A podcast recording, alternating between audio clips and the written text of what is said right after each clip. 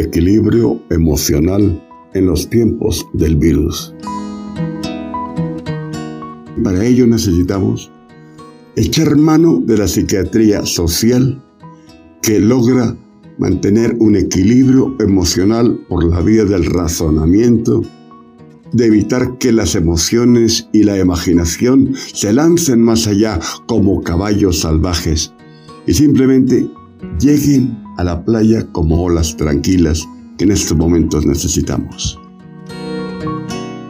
Bienvenidos a aquellos que quieran compartir con nosotros estos conceptos de estar en estado de alerta, pero controlado y razonado para un mejor futuro de todos nosotros.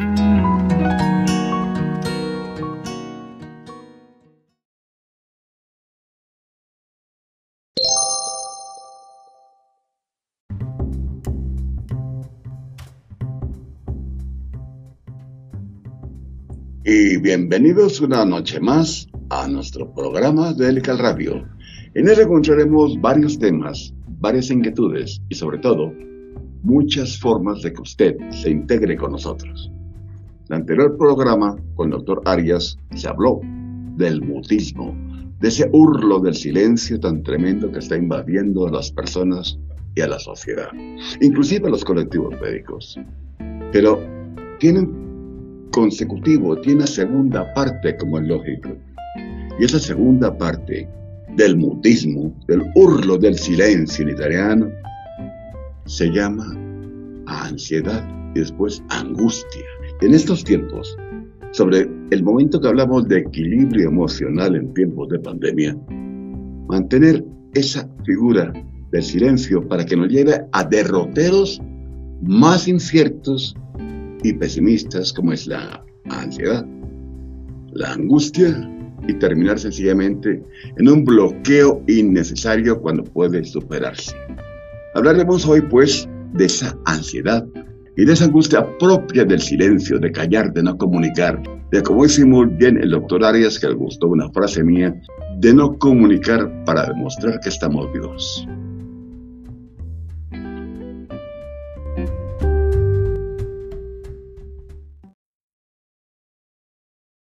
HR piensa en ti y nuestro equipo trabaja para traerte la mejor programación. Síguenos a través de nuestras redes sociales, Twitter, Facebook y próximamente también en Instagram, para que te mantengas exclusivamente saludable.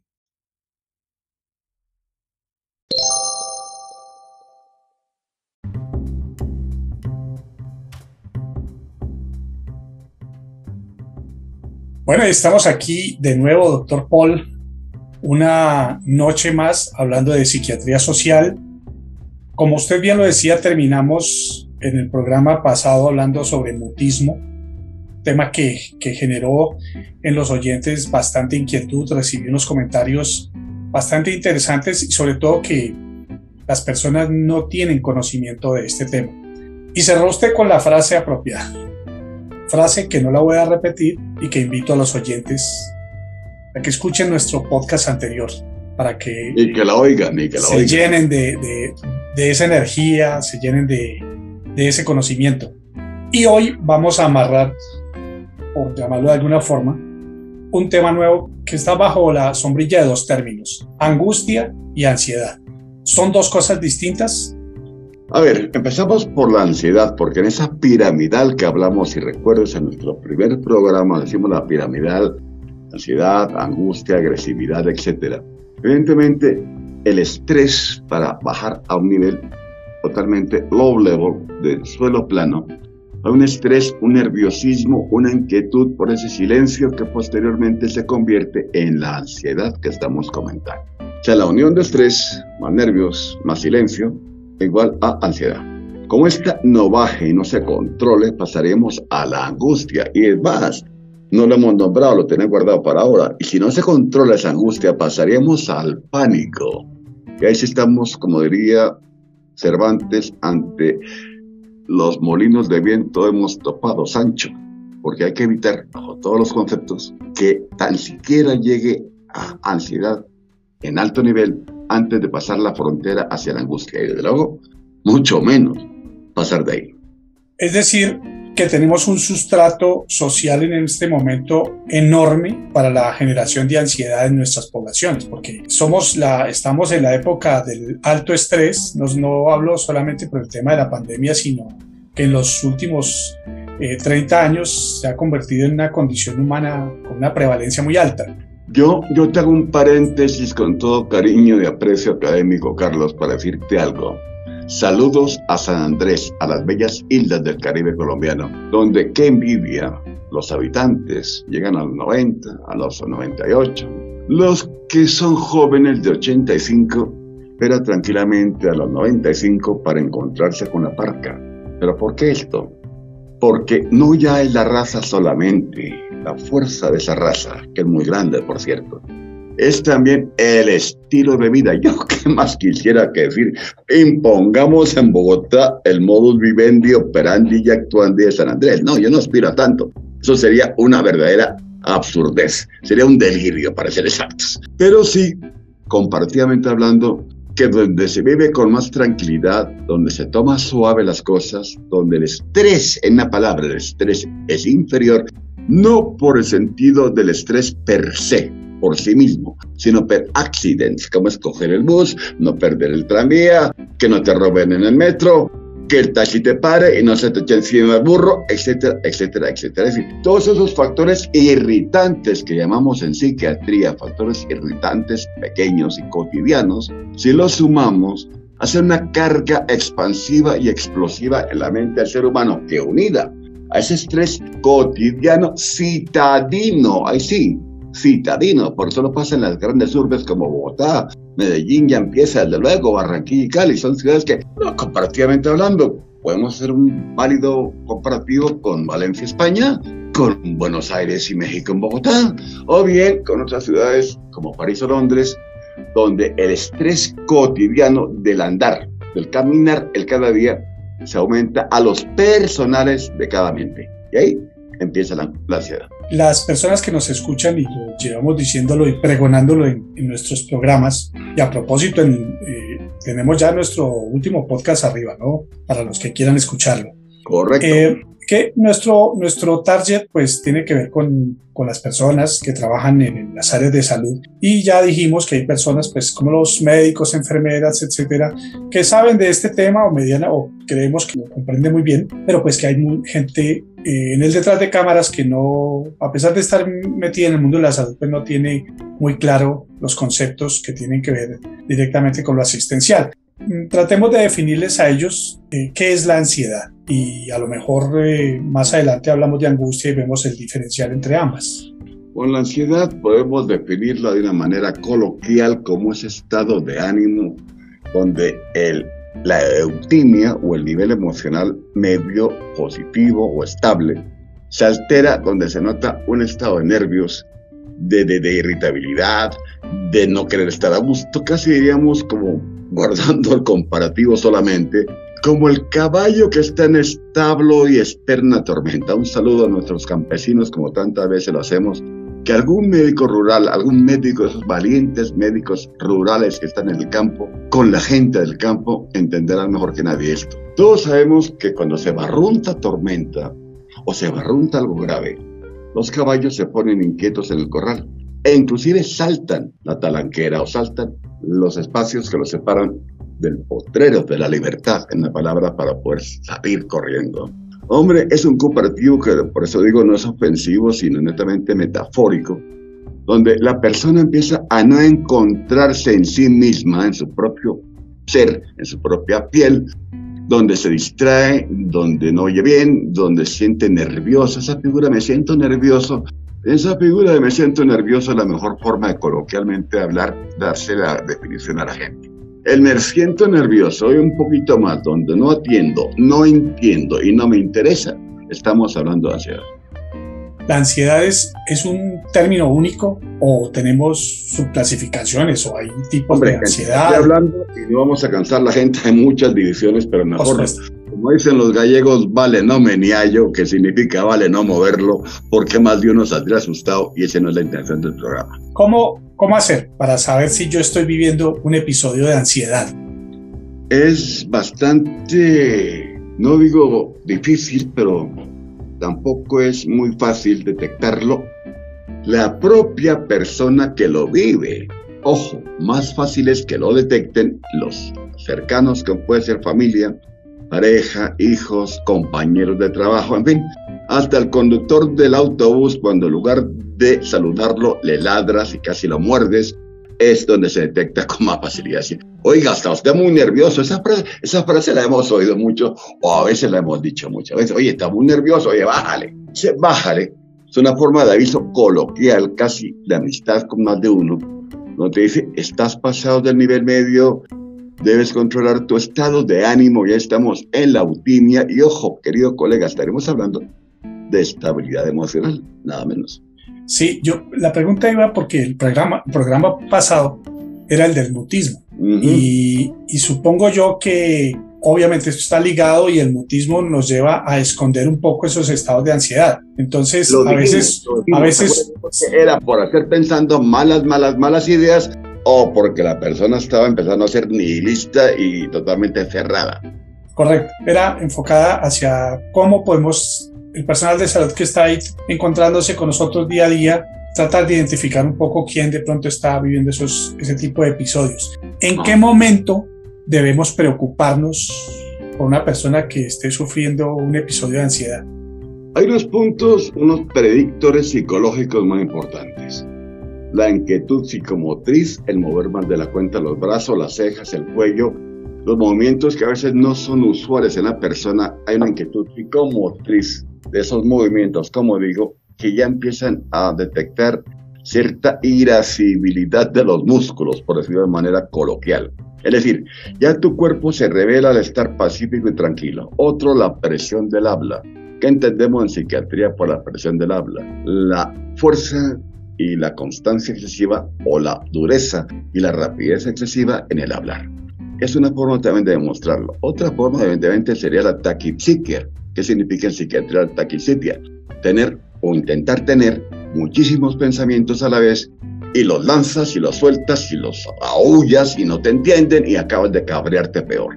Eso es parte ya de la ansiedad en los predictores eh, psicológicos, dentro de muchos otros. Pero digo estos que son digamos, los más elementales. Habría un cuarto, un cuarto muy válido. Al revés, la falta de atención, casi diríamos hipoprosexia, es decir, la carencia de entendimiento por dejadez de, de estado de ánimo o dejadez de entendimiento, preferible decir que por dejadez de estado de ánimo que el otro ya es más fuerte. ¿Tenemos más casos de ansiedad en el contexto actual? Muchísimo, claro, por Dios, muchísimo más. A ver, ¿qué tanto ha aumentado esto? Sí. Ahí, Carlos, me hiciste hacer una, una hipertaquipsiquia y además inquietud psicomotriz. ¿Por qué? Claro, claro que tristemente estamos en estos momentos con más brillos y con más veras en el camino de esa tragedia. ¿Por qué? Por lo que estamos hablando. Hoy mismo se ha visto que el virus no baja, que hay unos niveles muy similares.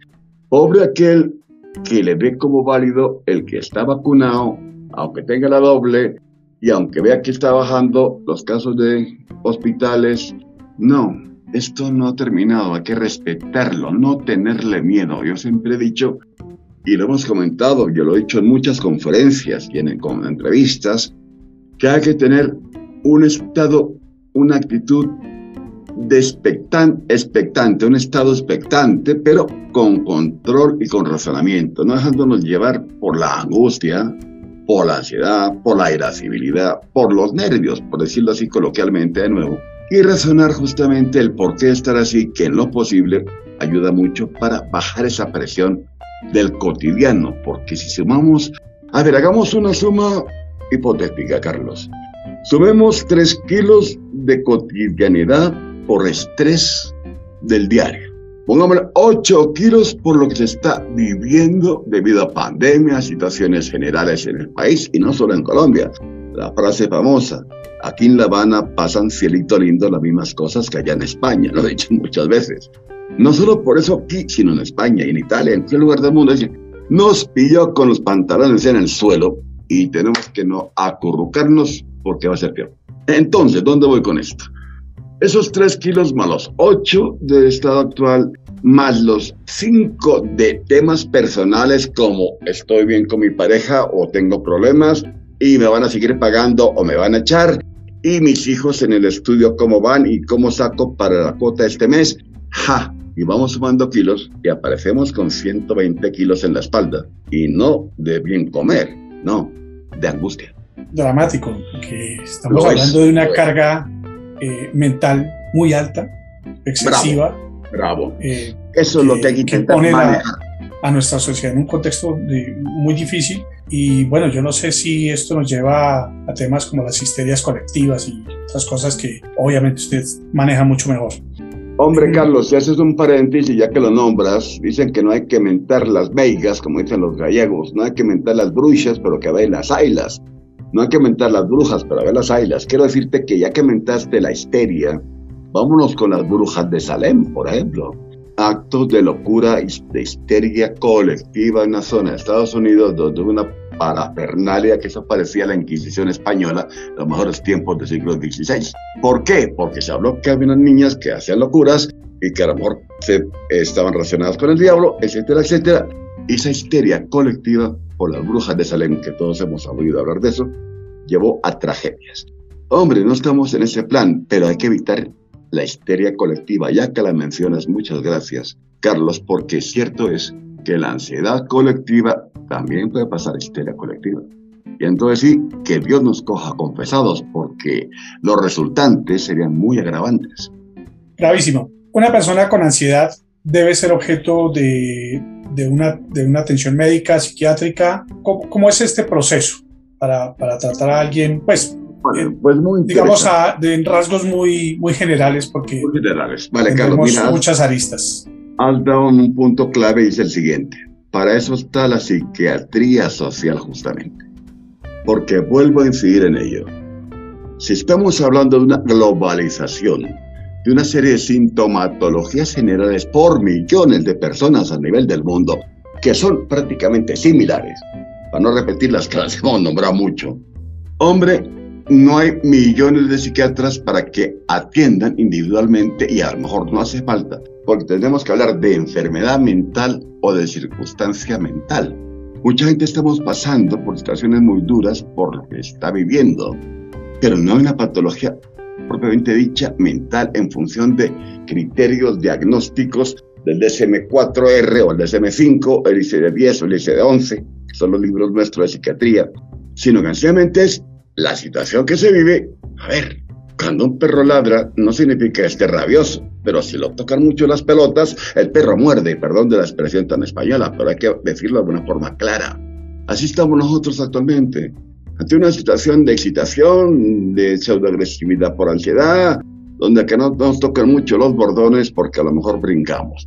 Entonces yo digo, eso es área psiquiátrica propia de estudio clínico individual o es área global del estado general donde estamos todos metidos e inmersos, unos mejor que otros, unos sobreaguando más, otros hundiéndose más, pero todos estamos a ese nivel. Y ahí, ahí repito, donde entra la psiquiatría social para tratarlo a nivel global, no con psicofármacos, no, con el aliento la expresividad, con escuchar, apoyar y orientar las personas en estos momentos para que justamente un experto trate al menos de equilibrar esas figuras de pensamiento, que la emotividad y la estabilidad emocional se mantengan y no esa balanza se decante en negativo y mantenga al menos un lado neutro, ya no digo positivo, neutro, para estar equilibrados. Bien, doctor Paul, tiempo es corto, nos vamos a una pausa y cuando volvamos, entonces, nos, como decimos acá, nos despachamos con el tema de la angustia. ¿Le parece bien? Muy bien.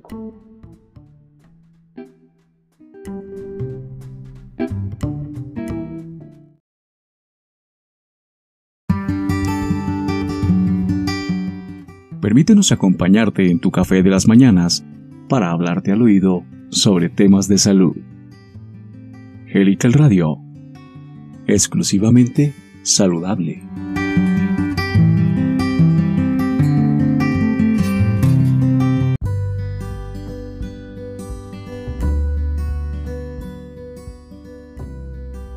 Helical Radio es una emisora de radio online dirigida especialmente a personas vinculadas al sector de la salud de varios países que difunde conocimiento actual relacionado con este desde diferentes ópticas con un enfoque crítico y constructivo. HR es exclusivamente saludable.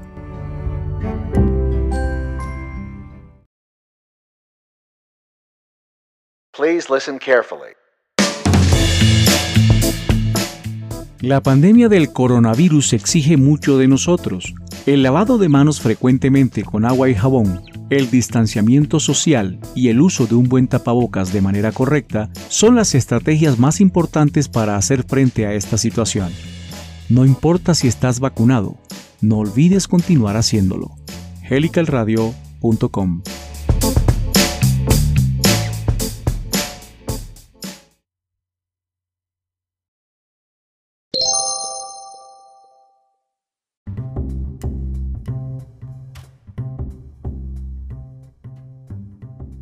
Bueno, estamos de regreso.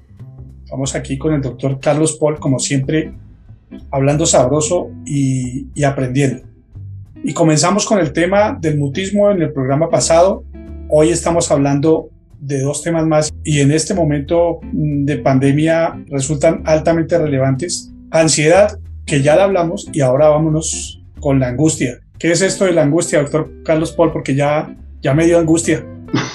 Está bien hay que ser eutímicos, hay que ser eutímicos, y tú lo eres. A ver, hablábamos de cómo la ansiedad tenía también unos predictores anteriores, que es el estado de nervios, ese... Mm, a ver, voy a poner un comparativo algo picaresco y simpático para que nuestros queridos oyentes no se cansen.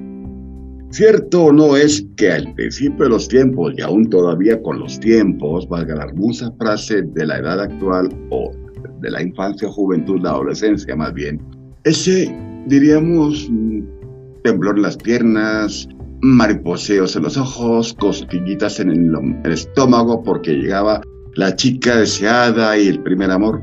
Hombre, eso lo vivimos todos. Bueno, lo pongo ejemplo un poquito así cordial, porque la situación en la ansiedad tiene unos preámbulos estado de malestar, de no hay ese cosquillón en el estómago de satisfacción o de ilusión, no para nada, pero sí en cuanto justo a la desilusión o a la negación de lo que se vive. Entonces, esos preámbulos de estrés, de factores irritantes que ya lo tocamos, de comentarios desagradables y desgraciados más que una vez pasa, de discusiones cortas, porque una discusión corta y light sumada en esos kilos que hablábamos antes, Carlos, tú tienes cuatro discusiones con el portero de la comunidad al principio y sales que al llegar a coger un taxi o el conductor de al lado se te echa un coche encima y ya vamos sumando y así poco a poco esos factores irritantes terminan en estar en estado de ánimo de alta tensión.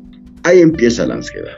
Y como eso pase esa frontera, la siguiente escala es la angustia, porque la ansiedad se mantiene en estado que puede hasta degenerar en agresividad. Señor que va en el coche de paseo, el típico paseo alegría de los domingos, que se va a tomar sus pan de yucas o sus cuatro trozos de carne por allá en asador del asadero delicioso, pero a la ida el conductor de al lado, el bus, el otro, el penazo del niño, el perro, las pulgas del perro que le ladran en el coche, todos esos son factores irritantes. Y para colmo llega al sitio y el refajo que pidió no se lo dieron como le dio la gana, le metieron un chuzo que no era él la carne, y poco a poco se va ardiendo el reverbero mental. Y al llegar a casa por la noche, hinchado de piedra, no de alcohol, sino de piedra, que es peor, tiene un mínimo de discusión con su pareja o con un hijo y paga el pato de todo lo que ha habido pasado. ¡Pum! Es más fuerte que el pluf. Y ahí tenemos un nivel de ansiedad expresada en agresividad de explosión. Diremos de contrarrestar una cosa con la otra. Ahora bien, ya la angustia no da ese estado de, de, irascibilidad, de agresividad, de nerviosismo tensionante, no. La angustia es un paso superior con un salto bastante grande donde no se tiene esa agresividad defensiva o al menos explosiva por lo vivido, no. Ahí sí entra el panicus mundi a invadir el tarro, le hace el cerebro y las consecuencias son peores porque ya no hay facilidad tan grande de control. Ahí sí hay que tomarlo muy en serio y ahí sí que se recomiendan niveles de angustia.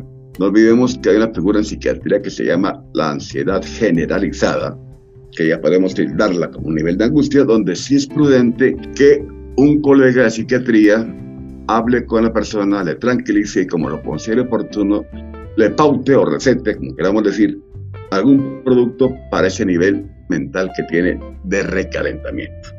A ver, quiero aprovechar para decir aquí una vez más a nuestros colegas y oyentes que los psiquiatras somos médicos, no nos bajaron por el tubo aquel que hablábamos de intergaláctico, para presentar programas absurdos, no. Los médicos nacimos en la tierra, nos parió una madre como cualquiera, hemos sufrido, estudiado, trabajado y estamos en el mundo. Y somos unos más en la cadena sanitaria de medicina. Por tanto, el psiquiatra no hay que tenerle miedo ni odio. Hay quien tiene las dos, porque el miedo lleva al odio más que viceversa. El miedo lleva al odio más que viceversa, Carlos, e insisto en ello, porque yo he vivido personalmente un rechazo casi social en ocasiones y a veces entre colegas por el terror del psiquiatra. El que desnuda la mente, el que pone ocho días más de ingreso psiquiátrico porque no me dio la fecha que nació el presidente de Haití o de Checoslovaquia. A ver, yo no estoy hablando de que tengamos las fechas de nacimiento de nadie, sino nuestros padres y nuestros hijos. Quiero decir sencillamente que se mantenga en la mente un nivel de control donde no haya necesidad de esa angustia que lleva a lo desconocido. Por tanto, vale más que estemos pendientes de que el psiquiatra nos puede ayudar en momentos de angustia para no ir más lejos. Porque, repito, ¿qué es el psiquiatra sino un médico? Un médico general, gran orgullo, yo, tengo, voy a comentarlo públicamente, tengo un libro que estoy terminándolo y se llama El orgullo de la especialidad. Todo el mundo diría, hombre, qué clasismo el título académico. No, no, para nada. Porque al final lo que digo es que el orgullo es ser médico general y después se llega a otras cosas y todos pueden hacerlo. Pero lo importante de todo es ser médico, el orgullo de la especialidad humana, la medicina. Esa es la finalidad del libro que todos los médicos estemos orgullosos, sea cual sea nuestra especialidad, porque hoy en día ser médico general o de familia son especialidades y tienen que estudiarlas en la universidad. A ver, en una palabra, todos somos especialistas dentro de un área diferente en ese frondoso árbol galénico. Por tanto, menos miedo al psiquiatra y más integración con los colegas y nos incluimos. Qué bueno, y la chiva estuvo buenísima, la del libro. Estaremos atentos y haremos en su momento, crearemos el espacio para hablar del libro, por supuesto, doctor Paul. Bienvenido. Gracias. Bienvenido a eso. Una reflexión que hago acá es si la, entre la ansiedad y la, y la angustia, ¿será la angustia una condición que afecta, que comienza a afectar nuestro entorno diferente a la ansiedad, que de pronto es algo más personal e interno? ¿O Mira, estoy equivocado? No, no, no, estoy contigo, lo voy a poner. A veces las preguntas difíciles hay que contestarlas de una forma fácil. Y como somos médicos, el 85-90% de las personas que nos oyen, al menos así lo que entendemos, o al menos están en el área sanitaria, que es lo mismo para lo que voy a decir. El ejemplo te lo pongo en algo muy elemental. Un hijo nuestro tiene 37 grados de temperatura en la tarde. Pero a las 10 de la noche el chaval se ha subido, chaval en España significa chiquillo. Chiquillo, ese chiquillo ha subido a las 11 de la noche a 39 grados. Ya que empezar a ponerle hielo y paños y llamar al colega, porque uno no trata nunca a los hijos a menos que esté de urgencia y no hay nadie más. Una palabra, ahí se prende la angustia de la lámpara de Aladino en negativo, porque ese es mi caso. El niño está con 37 y 38, es dominable, pero pega un salto a 38 y medio, no 39, y o se llama al colega, o se hospitaliza, o se controla ya de una forma clínica más fuerte. Esto es el mismo ejemplo, por tanto lo pongo a ese nivel para que sea más fácil de entender. A más gravedad, más inseguridad y más control rápido la situación, como pasa en cualquier caso de emergencias. Es decir, eh, podemos decir que solo las personas inseguras pueden sufrir de angustia. No, para nada, yo no he dicho eso nunca. No, error. Las personas inseguras bastante tragedia tienen con su inseguridad. Aquí ya pongo esa frase, doy sé menos que mañana donde estoy parado. No, no, no. Dejémoslos con su tragedia, que bastante ya es así, es de tratamiento psicológico mínimo. Pero aquí vamos más lejos. Aquí vemos que la persona puede ser una persona eutímica una persona fabulosa con un razonamiento estupendo, pero será muerto un pariente de COVID. Para colmo, no está seguro en el trabajo, ya un hijo suyo lo echaron, ha peleado con su mujer, tiene celotipias o posibilidades de que le pongan rayos en las sienes y además se estrella el coche porque iba pensando en todo eso. Esa persona no tiene motivos para estar así. Y no enfermo. Y la, y la pregunta iba, eh, se la hago precisamente porque ronda quizá en el medio ese, ese concepto que solamente personas con inseguridades están expuestas a, a, No, a la angustia. no, Y maravilloso. quería que el experto nos lo confirmara aquí eh, al aire y que Negación absoluta. Negación absoluta eso porque la persona insegura es una figura de un estado de ánimo casi, no puede llamarse de personalidad en principio, a mi entender al menos. Una persona insegura tiene bastantes problemas por eso mismo y lo ves mucho conduciendo a veces, el que pronto no echa marcha atrás que está en amarillo, casi te estrella porque vas detrás y no esperas el frenazo y a último momento pega el salto y se pasa en rojo es cuando se estrella. La inseguridad es bárbara. Por ejemplo, hay una cosa que en líneas aéreas tienen mucho control.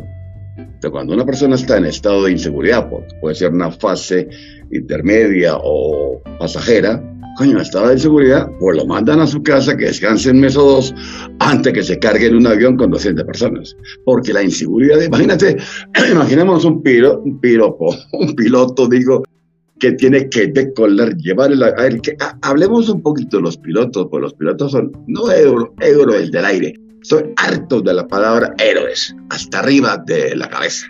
Porque médicos no somos héroes, somos médicos y así muchas profesiones. Solo que tenemos una responsabilidad que sea de respetar y agradecer. Eso sí, agradecer y respetar, sí. Heroicidad ninguna. Eso para los combates cuando Corea y cuando por allá arriba en la guerra de Japón. Pero ¿dónde voy con esto? Un piloto, hablemos de ellos, tienen el jet lag, tienen la temática dónde voy a dormir, casi cómo voy a dormir, qué tiempo tengo para dormir. Miremos otra cosa, la inseguridad profesional de si llegan a un aeropuerto o hay que cambiarlo por motivos meteorológicos o mecánicos.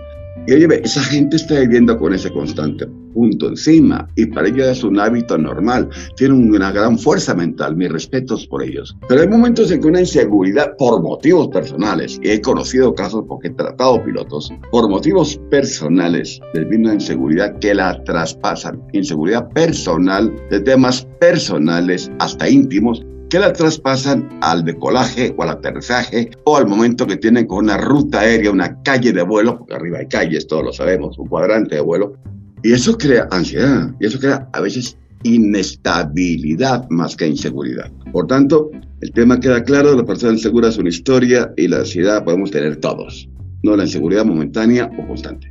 Vamos a ese ejemplo que dio usted hace, hace un tiempo, relacionado con la persona que se va el fin de semana Mm, de paseo El paseo de alegría, sí.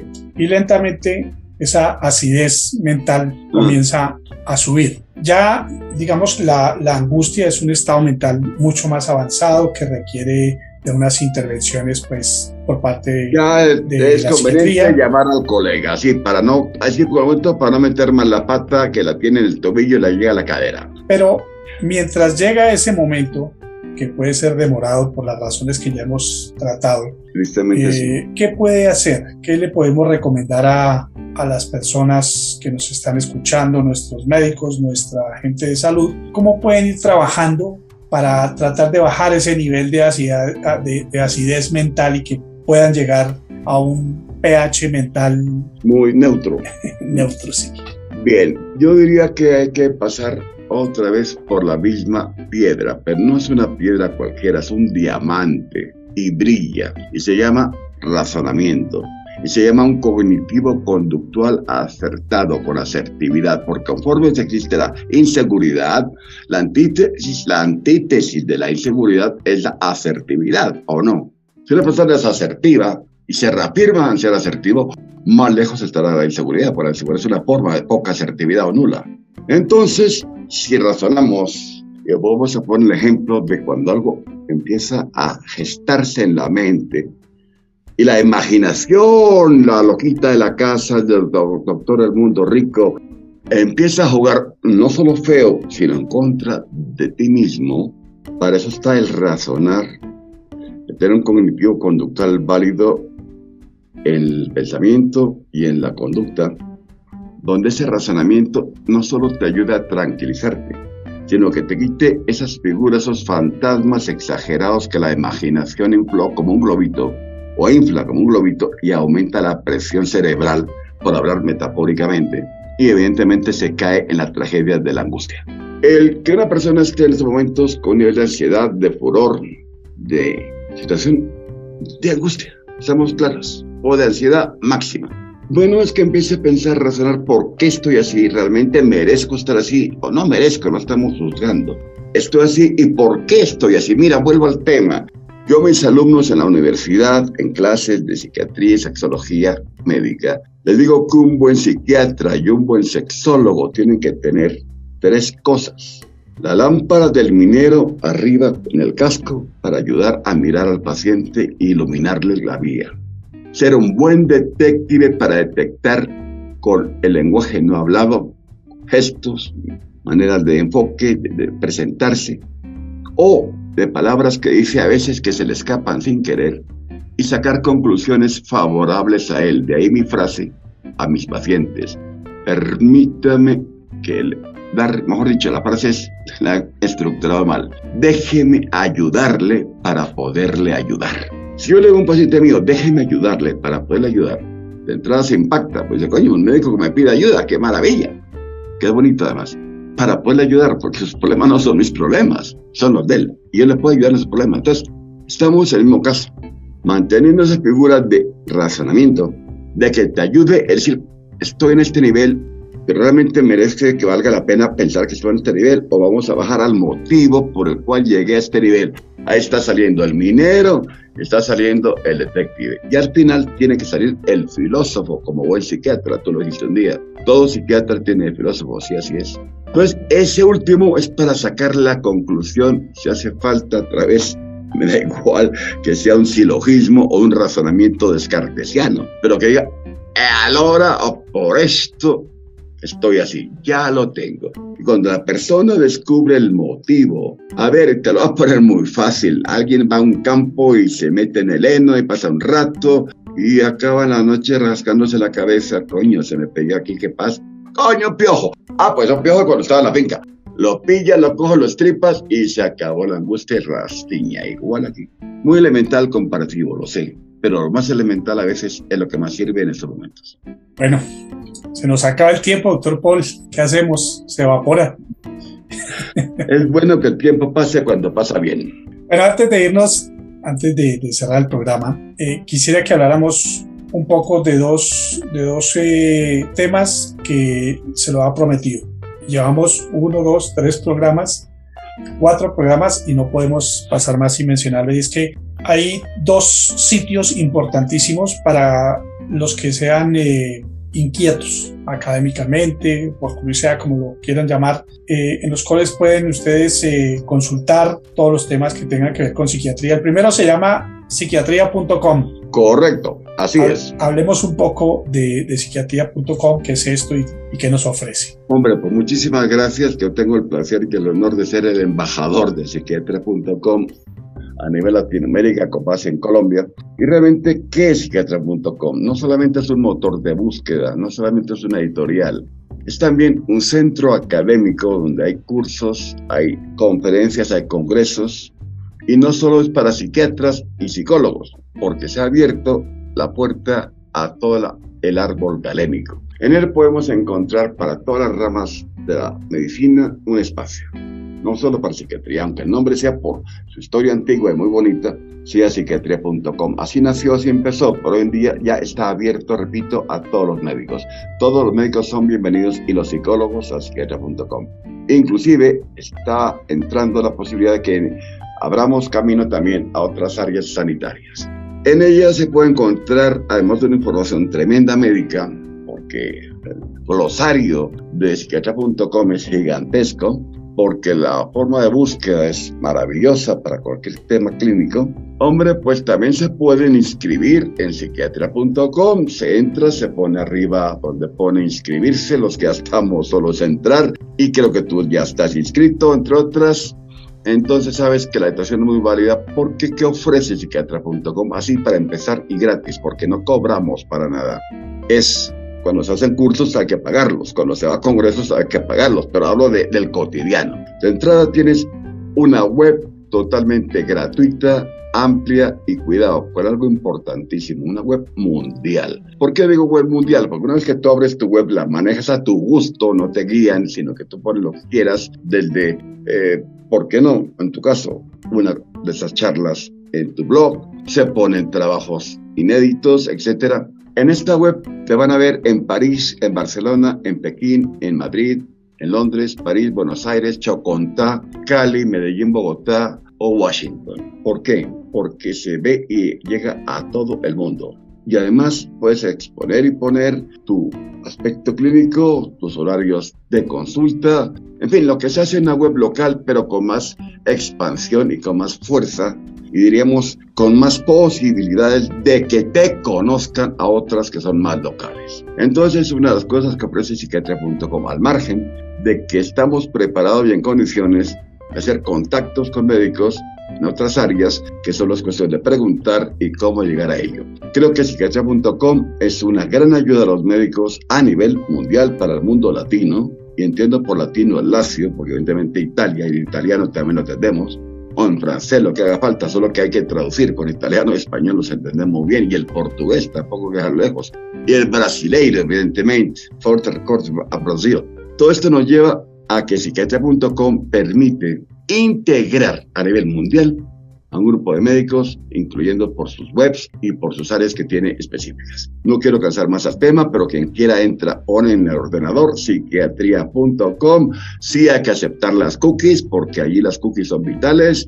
Se acepta cookies y se entra y aconsejo e invito sinceramente a que naveguen por nuestra web y sobre todo a que se inscriban, que ni cuesta ni duele. Muchas gracias, doctor Paul. Le prometo que en el siguiente, en el siguiente programa vamos a hablar de la otra, el otro sitio web que me interesa que, que todos lo conozcan porque se trata de compartir conocimiento. Y en el siguiente programa vamos a hablar de otro que se llama epicrisis.com. También ¡Hombre! vamos a hablar, pero queda pendiente. Hoy hablamos de ansiedad y angustia. Me quedo con el estrés como como ese combustible. Generador del otro, del resto. Como ese, como ese combustible que está presente en nuestras vidas a diario. Sí, es gasolina. El que nos lleva a una condición de ansiedad que si la descuidamos termina en angustia y si descuidamos la angustia terminamos en unos niveles peores que pánico. seguramente, seguramente vamos a tener ese programa en algún momento. Eh, muchas gracias, doctor Paul. Muy interesante. Creo que, siempre, creo que cumplimos aquí con nuestra conversa de los jueves. Faltó el cafecito, pero ya está como tarde. A todos los que nos están escuchando, como siempre, mil gracias. Y más gracias, no solo a usted, doctor Paul, sino a todos los, los médicos, enfermeras, todo el personal de salud que está ya jugándose el pellejo por nosotros. Muchas gracias. Doctor Paul, usted cierra como siempre, nos deja pensando. Muchas gracias y acepto el reto del cerrar. Esta vez lo voy a dedicar a las enfermeras de urgencias. Esas maravillosas mujeres que en este momento se juegan la vida y las de su familia por tener su profesión. Más que por el pan, por la profesión y por el paciente. Porque hay que tener un gran espíritu de sacrificio para saber llegar a hablar, entender, atender y ayudar a esta gente. Va por ellas, feliz noche. Feliz noche.